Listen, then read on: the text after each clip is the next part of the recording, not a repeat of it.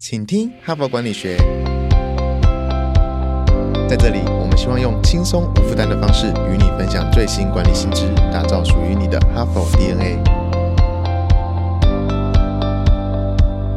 我是节目主持人杨玛丽 Mary。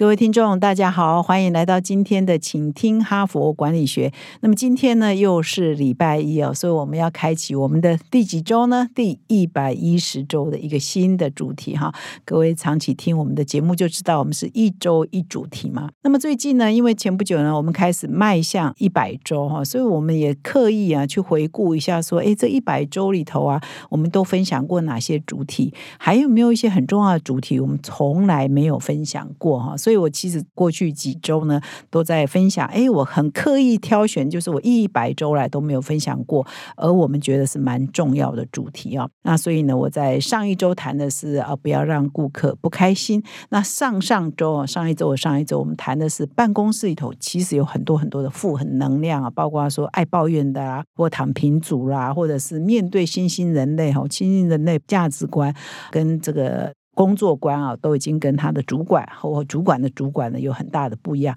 所以怎么样管理办公室的这些不一样的新时代，或者是办公室内的抱怨啊、抱怨满天飞这种负能量啊，到底应该怎么来管理？那这一周呢，也选了一个主题哦，也是从来没有谈过的哈，就是说我们在职场上有一个非常非常非常根本的元素，不管你是当主管，你要同仁。啊，配合你，或者是你是一个同仁，你要长官啊信任你啊，或者是同才之间、同事跟同事之间，也就是说上下左右之间呢，其实一个非常重要的一个连结的元素就是信任哈，就是说你要让别人愿意配合你做事，或让别人对你很放心，或者是你要很放心别人。一个办公室的工作效率高与低，一个非常重要的元素就是信任啊，就是你跟别人的信任关系。不不管是同财还是上下、上下左右都非常重要哈，所以这一周呢，我们就选了一个主题，叫做啊如何累积信任存折。那么今天呢，我选的第一篇文章啊是“信任面前一把尺”哈，这个标题蛮有趣的哈。就信任呢，the decision to trust，就是说你要决定信任不信任别人之前呢，其实那个决策之前呢是有一个衡量的标准哈，只是我们都不知道哈，还是蛮无形的哈。你们常听我节目，我就常在说哇，哈佛的文章有时候很 amazing 啊，很特别，很令人惊艳。说哇，也有人研究这个啊，也有国外的学者研究。这个啊，今天这篇文章也是，我也是觉得很 amazing 哇，这个也是可以研究的。就是你决定信任别人之前，其实我们是有很多衡量的指标。我们觉得信任别人。好像是一个很抽象的哈，是一种感觉哈。我觉得他看起来可信任，或看起来不可信任哦。他讲的话听起来可信任，听起来不可信任，好像是很抽象的、很无形的，而且好像很凭感觉的哈。但是啊，哈佛的这篇文章就告诉你说，哎，其实是有十个元素哦，有十个元素来决定我们一个人会不会对别人产生信任哦。所以就很奇特嘛哈，也有这样的文章在研究信任啊这件事情哈。所以。信任面前一把尺，就是有十的元素来决定我们跟别人的信任关系是怎样哈。所以今天呢，我就来分享这一篇文章。哈帕真才时间，嘿，你是否常常听着哈帕想到，哎，其实还可以怎么做可以更好呢？又或是你已经哈帕中毒，不可一日无怕？如果是这样，热切欢迎您加入我们的团队。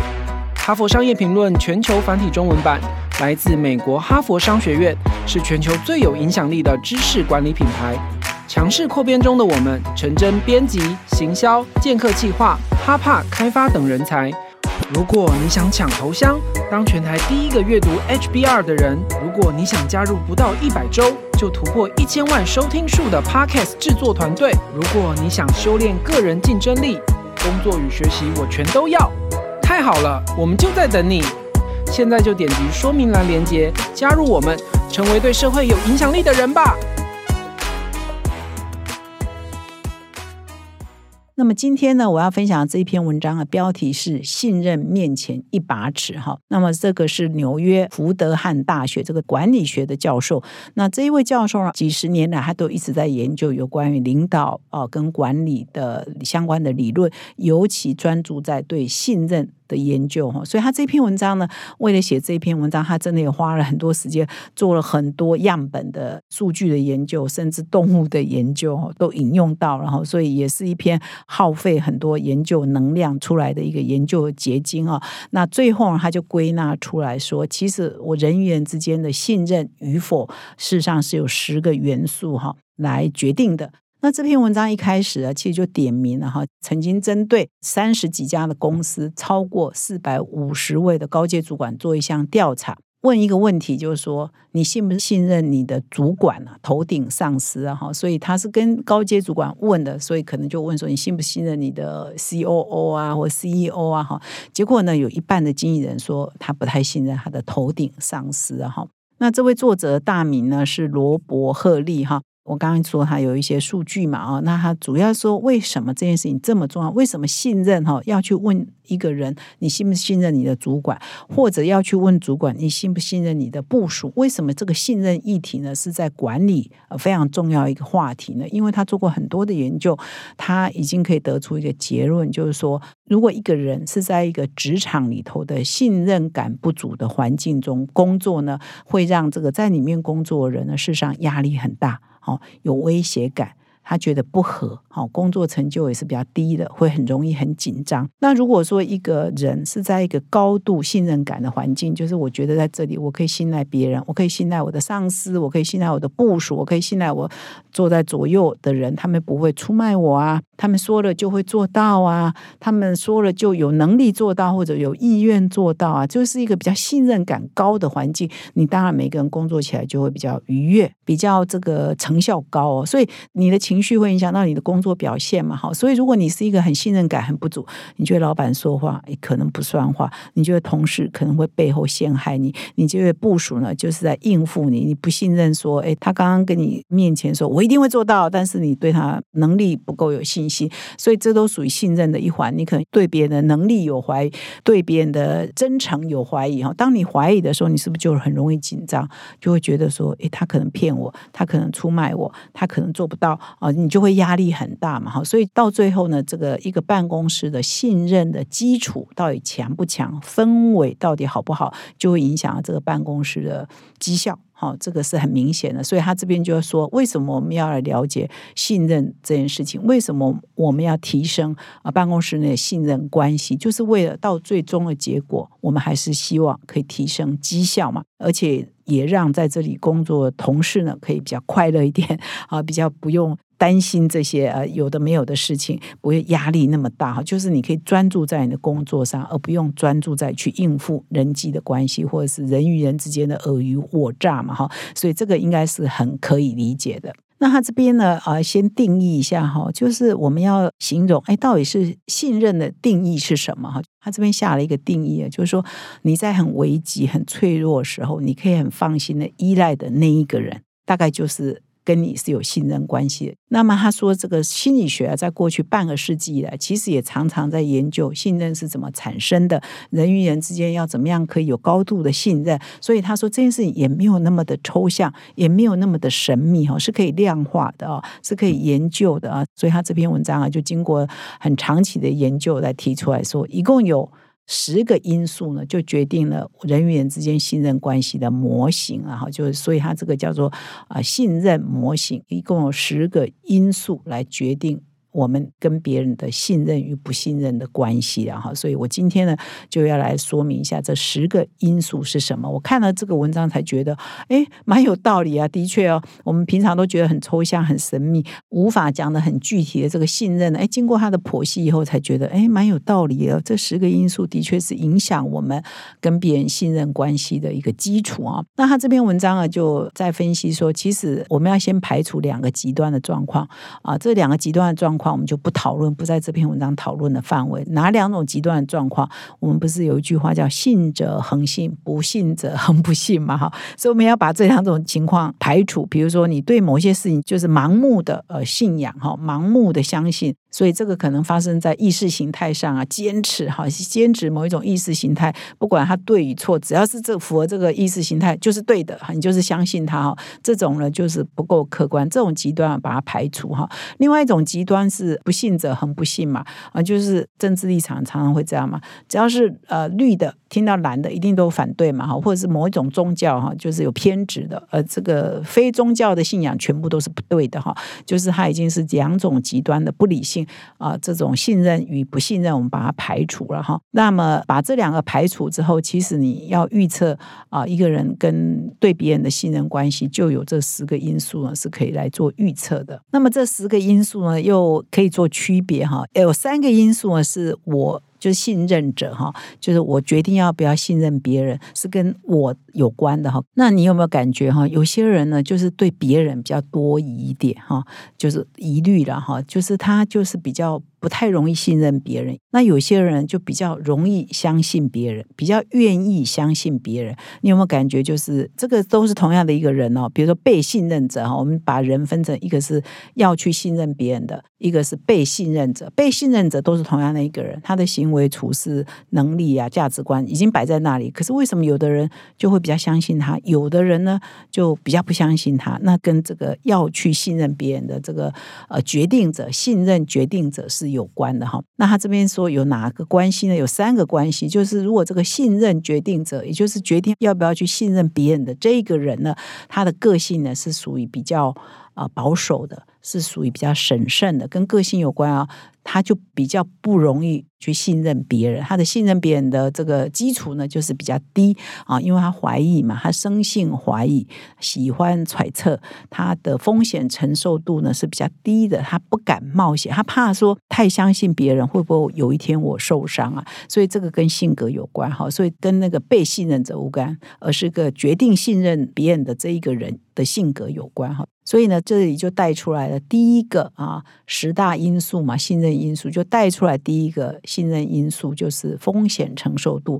如果呢，信任决定要去信任别人的这个信任者呢，他呃的风险承受度是比较低的。那他呢就比较不容易去信任别人，因为他会害怕嘛，他害怕他可能做错决定啊，他害怕他可能被出卖啊，然后万一这样的话，他可能风险承受度很低呀，所以他就比较不容易信任别人。所以他这边也提到，这跟呃风险承受度高的人，他可能就性格上比较喜欢冒险，他也不想花很多时间去揣测哦，他也万一出问题，他也觉得还好嘛，反正就被骗也就算了哈。有些人是这样，如果无伤大雅，被骗也就算了。所以风险承受度高的人，他就比较容易信任别人哈。所以像我，我个人觉得我也是属于风险承受度比较高的，不太喜欢猜来猜去、揣测来揣测去啊。万一真的有有出贼的话，可能都在我们风险可控范围内嘛，也没有关系啊。所以我们就倾向于天生呢，会比较容易。啊，信任别人说的话、做的事，我们就容易相信别人。好，这是第一个因素。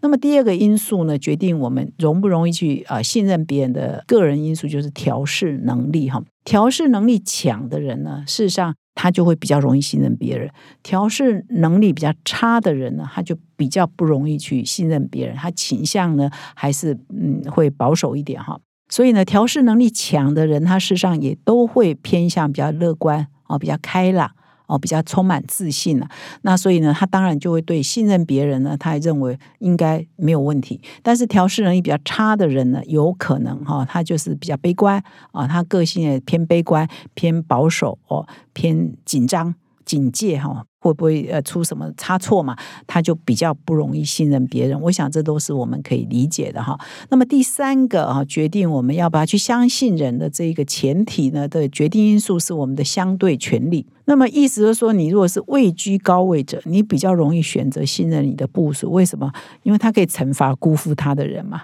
就是我现在我信任我的部署，万一部署搞砸了，哎，我是容易惩罚他的嘛。那你如果是相对劣势，哎，我是属于占下风的人，我是部署，我是占下风的人，我资源是比较少的人，他就会相对权力比较差的人，他就比较不容易信任别人，因为他的资源实在太少了。他万一是呃失败的话，可能就代价比较高嘛。所以呢，位居高位者呢，就比较。容易会去信任别人哈。所以以上三个因素就是我们信任者哈的三个决定我们啊是容易信任别人还是不容易信任别人的三个因素，风险承受度是第一个。调试能力是第二个，相对权力是第三个。那么接下来呢，我要谈的是被信任者哈，就我值不值得被信任哈？赢得信任，我们每一个人都希望赢得别人的信任嘛。越信任我们的人越多，我们就可能更有影响力啊。我们不要讲权力，然后我们要讲影响力，我们就更可以去影响别人，更可能呢可以在办公室的绩效更高，因为你可以做的事情更多嘛，因为你有一堆 follower 愿意跟随你嘛，哈，所以影响力就是怎么样去赢得信任，也是有七个因素哈。我们一般可能就讲的很抽。像啊，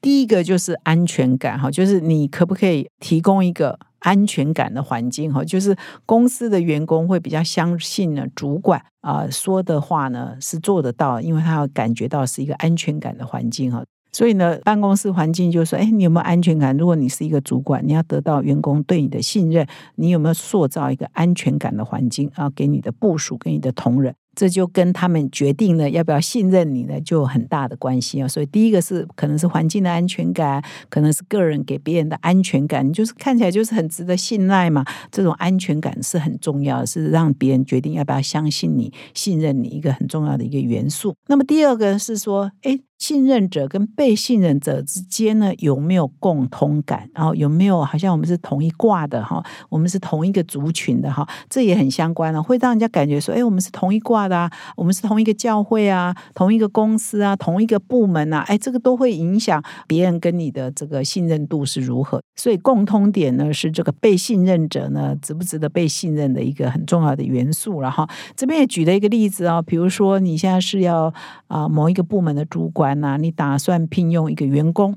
那么第一个走进你办公室的这个应征者啊，诶，他穿着长袍啊，说话有口音，诶拿的大学文凭是你从来没听过的哈，你可能会对他诶打一些问号，这个人怪怪的，这个人会来进来会不会不适应我们公司的文化？诶，他每天穿这样，你会不会不得体等等？你可能会打很多很多问号，因为他跟你不同类嘛，不同类别，没有共同点。但是第二个进来的应征者，哎，说话的方式跟你很像，可能呢还是你同一所大学毕业的哈，然后你就会，哎，我们有共通点啦，哎，我们至少同一所大学毕业，讲话风格很像，穿着呢也比较跟你比较类似，所以呢，绝大多数的主考官就会录取第二位应征者，因为你比较信任嘛，你觉得他的谈吐啊、接待啊、啊这个应对进退跟你是同一类的，共通点是比较高的哈，所以你大概就会选择第。第二个人录取，所以呢，这个就是你的信任关系，也就是在这样建立，就是你们有共通点。那么第三呢，决定被信任者如何赢得信任的一个关键要素是你们的利益有没有一致了哈？当你们的利益是一致的哈，我们在讨论的事情，公司业绩好，我们每个人都是获益，不会说公司业绩好只有老板拿走了，我们员工都没有拿走，那我们就没有互信的关系嘛？所以我们的利益是不是共通的？哎，这会也会决定你是不是可以赢得。信任，所以主管为什么要大方？主管为什么要分享？分享公司的获利，就是要让员工信任公司，信任主管。说：“哎，我们利益是一致的哈，不会你独享哈，那我都没份，我做事是我的份，然后分红是你的份，那这样就不行嘛。所以利益一致也是很重要的哈。”那么第四呢，可以赢得信任的是说，你平常跟别人的互动是不是常常就是属于一个善意的关系？然后，所以我们这跟人格特质也是有关。所以你平常是不是让人家感觉你是一个温暖的人，会善意关心别人的人？比如说，为了员工啊，去跟公司争取哈，会值得员工来信任你哈。所以这个善意的关系，你平常是不是有表达？这个也是你后来可不可以得到这个部署信任你，或者是其他？同事信任你一个很重要的关键。那么第五个啊，决定你可不可以被信任的原因是你的能力了哈。我觉得这个讲的很好，因为我们一般都讲的是很抽象，说他看起来可信任呐，他看起来很关心别人呐，但是能力是很关键因为你在职场里嘛，你承诺了呃部署的事情，你有没有办法做到？或者你是部署，你承诺主管的事情，或者承诺同才的事情、跨部门的事情，你有没有能力做到啊？你刚刚可能呃对别人都会关心啊，你可能哎也会有一些，比如说我们有共同的利益啊，我们有有安全感啊，看起来可被信任的安全感。可是呢，你能力不够啊，你说到都做不到啊，或者是医生好了，哎，很关心病人，可是他医术很差，他手术就是做不好啊。这个你你如果能力不到位的话，能力跟职位呃不能匹配的话，你也很难得到别人的信任哦，因为大家会觉得说你做不到啊，你能力不够啊，所以能力呢，尤其在职场里头也是很关键的。光有关心不够，光有这个，比如说呃对人的同理心这些都不够，能力能力还是非常关键的哈。那么第六个呢，就是你的信用啊，你平常累积起来的信用，你能力很好啊，你也对别人很关心啊，我们都有共同的利益点啊。可是呢，你常常就信用很差嘛，你说到就做不到，说今天要交的东西可高，下个礼拜都还没有办法交一次两次，大概就会信用破产嘛。因为呢，你就做不到嘛，别人对你的信任也就也就你就说说嘛，你就随便说说吧，我也就随便听听，不当一回事啊。所以你也没有办法赢得别人的信任，所以信用也。也很重要，比如你承诺别人什么事情，什么时间要完成什么事情，一定要说到做到。偶尔一次或许可以包容，可以同情啊。你突然间生病啦，你家里突然间有状况啊，你突然有急件啊进来啊，所以你这件事情必须延后一天，这都可以被接受。但是你如果一而再再而三的食言哈黄牛，那大概对不起，一段时间后你真的就失去了别人对你的信任。那么最后一个元素呢是沟通哈，就是决定别人信不信任你的重要的一个元素，就是你跟别人有没有良好的沟通啊。就是当大家这个有一些呃意见不合的时候，可不可以好好的坦诚的沟通哦？当你每次都可以好好的沟通的话，而不会说人家会觉得你老是讲不听啊啊，沟通了或者好像呃表面说一套，背后又做一套啊等等，你就也没有办法好好的沟通，展现诚意的沟通，那当然你也没有办法。得到别人的信任哈，所以呢，听到这里，我不知道各位听众还记得多少啊？哈，有十个元素哈。那么，如果你是一个职场的负责人啊，你是一个部门的主管，其实呢，你可以把这十个问题呢做成一个量表，来问一下你的同事啊，到底你是怎么样，或者是你跟别人的信任关系是怎么样？你就用这十个元素呢，就可以找出来你们公司的信任关系度到底是高还是低啊？可以得到一个分数。因为这篇文章到最后就说，哎，他就用这个十个量表去很多公司做这个顾问，然后来测。量说这家公司人与人之间、长官跟部属之间、部属同仁之间，到底信任关系是强还是不强？如果是不强的话，那是发生在是能力问题吗？是沟通？因为我不是有十个元素嘛，哈，有的是能力，有的是沟通，有的是利益不一致，或者是说呃没有塑造一个很安全感、可预期性的环境哈，跟信用有关等等，那你就可以找到说你的盲点在哪里，你的缺点在哪里，你就针对那里去强。强化呢，事实上就可以慢慢的提升你的这个公司以及你的部门的信任度的程度。当你的信任度越高，我们回到我们一开头讲的，当你的办公室职场信任度越高的时候，大家就可以比较放心的。专注的在他的本分上，在他的专注在他的业绩上，就不用去担心有谁会出卖我。呃，我今天这么努力，会不会明天得不到报酬？啊，会不会诶，谁谁谁答应我的事情，他事实上是空口说白话，他是做不到。你就不用每天去担心这个，你不就是可以全神贯注在你的业务上吗？在你的工作上，你当然这个公司的业绩就会比较好，绩效就会比较好，而且人会比较快乐，因为你不用去担心那些有的没有的很很劳。自己的事情嘛，哈，所以这个真的是还蛮好的一个提醒，然后，所以如果你有兴趣的话，啊，可以针对这十个元素去设计量表，来了解你的办公室信任程度高不高。那这篇文章蛮长的，我好像也讲的有一点超时哈。不过啊，还是很多文章的内容呢都没有介绍到，所以最后呢，还是提醒各位听众，还是要去点击我们的文章，可以看更多，可以了解更多。我觉得这个真的是弹性的一个非常好的文章。感谢你的收听。最后呢，也是提醒各位听众哦，要到说明栏点击我们的赞助连接哦，可以给我们小额的赞助，让我们有机会呢把节目做得更好。感谢你的收听，我们明天再相会。现在就注册 HBR 数位版会员，每月三篇文章免费阅读，与世界一流管理接轨，阅读更多管理大师的精彩观点。现在就开始，